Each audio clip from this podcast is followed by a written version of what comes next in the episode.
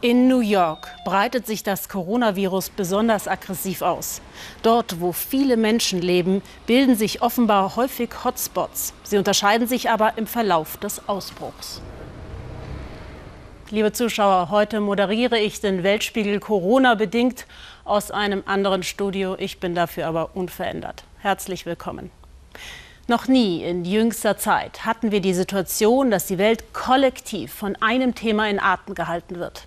Ich weiß noch, als ich in der Sendung am 2. Februar die Ausgangssperren im chinesischen Wuhan anmoderierte. Das erschien damals sehr weit weg. Nur zwei Monate später hat das Virus Covid-19 die ganze Welt erfasst.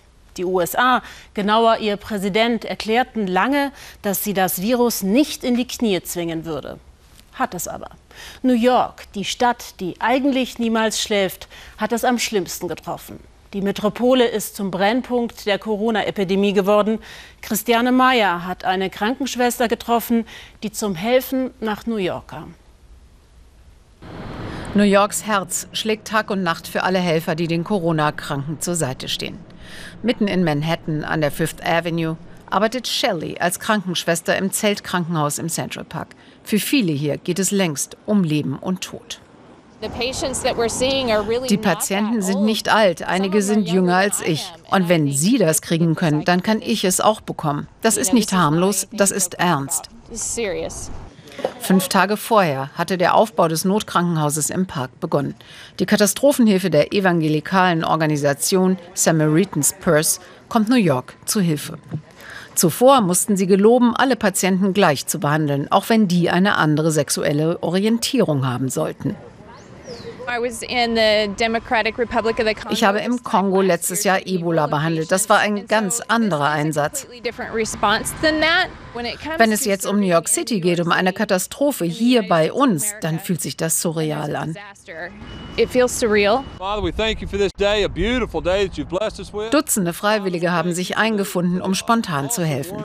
Aber erst wird noch gebetet. Nicht jeder teilt jedoch den religiösen Ansatz. Amen. Ihr müsst mir sagen, was ihr braucht, ruft Whitney, und dann liefere ich. Auch er ein Freiwilliger, der gleich um die Ecke wohnt. Ich komme jeden Morgen und versuche mich nützlich zu machen. Jeden Tag sind es zwölf Stunden geworden. Ich habe mein Auto mit Drinks und Snacks beladen. 1800 Dollar hat das gekostet. Aber ich kann es mir leisten. Uh, uh, Und hier in New York werden Leben gerettet. Das ist das Mindeste, was ich tun kann. Nur 48 Stunden haben sie gebraucht, um das Feldlazarett aufzustellen, mitten im Central Park. Shelley ist aus Oklahoma angereist. Als Intensivkrankenschwester fühlt sie sich gut vorbereitet. Ihre vier erwachsenen Kinder bewundern sie für ihren Einsatz. Aber auch sie hat die Lage unterschätzt. Schon der erste Einsatztag bringt schwerkranke Patienten. Jetzt geht es los, es muss alles funktionieren. Ein bisschen besorgt sind wir schon. Schon am ersten Tag wird es hektisch. Patienten aus den Notaufnahmen in Brooklyn werden eingeliefert. In der ersten Zwölf-Stunden-Schicht kommen noch nicht die allerschwersten Fälle. Ich bin ganz schön müde, aber ich will mich nicht beschweren. Es ist ja der erste Tag und die anderen machen das hier in New York schon seit Wochen. Das habe ich immer im Hinterkopf.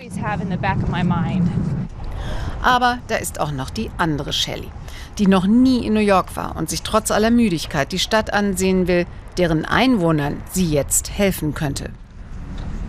I gotta get a picture. Meine Kinder haben nur gesagt, ach, wir dachten uns schon, dass du das machst. Mein Mann war besonders besorgt. Immer wenn ich rausgehe, wird er nervös, weil er mich nicht in Reichweite seiner Arme hat. Aber er weiß, ich erfülle Gottes Willen.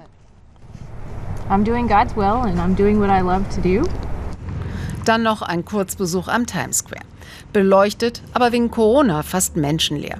Für einen kurzen Moment ist hier nicht die Krankenschwester unterwegs, sondern Shelley aus Oklahoma.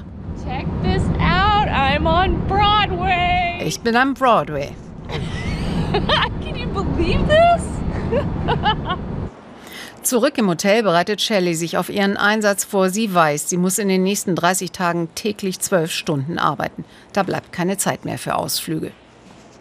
Ich stehe um 4.30 Uhr auf, damit ich noch Zeit mit Jesus habe, bevor es losgeht.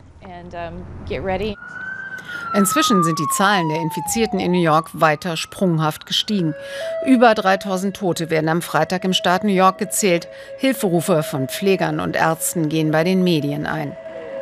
Und vor dem Feldlazarett stehen die Ambulanzen Schlange. 68 Plätze gibt es, davon 10 Intensivbetten mit Beatmungsmöglichkeit. Auch wenn die konservativen Evangelikalen den liberalen New Yorkern nicht gefallen, sind sie jetzt willkommen. Lasst uns alle zusammenarbeiten. Ich heiße Sie mit offenen Armen willkommen, wenn Sie New Yorker Leben retten. Danach können wir über Ihre verqueren Ansichten reden. Whitney hat mittlerweile einen befreundeten Pizzabäcker aktiviert. Jetzt, wo alle Restaurants geschlossen sind, hat der Zeit für die Helfer zu backen. New Yorker halten zusammen, wenn es ernst wird. Er hat die ganze Woche Essen für die Freiwilligen gebracht. Er hat es gespendet. Wir bekommen auch zusätzlich Geldspenden von New Yorkern und anderen, um das medizinische Personal in weiteren Krankenhäusern hier in der Umgebung zu versorgen. Uh, Während die New Yorker auf Distanz Sport im Park machen, liegen jetzt Patienten in der Intensivabteilung des Zeltlazaretts an den Beatmungsgeräten, allein und in Lebensgefahr, ohne Kontakt nach außen. Für Shelley ist jetzt nach vier Tagen alles anders. Sie betreut einen Patienten, der im Sterben liegt und muss mit seiner Frau telefonieren, die nicht zu ihrem schwerkranken Mann kann. Ich tue, was ich kann und manchmal kommen mir die Tränen, wenn ich mit seiner Frau spreche, weil ich sie weinen höre.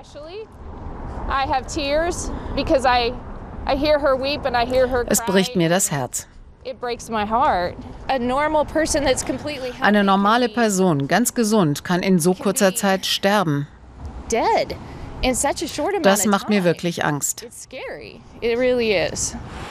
Vor Shelley und vor allen anderen Pflegern, Ärzten und Helfern liegen viele harte Wochen. New York bedankt sich jeden Abend mit dem pulsierenden Licht auf dem Empire State Building.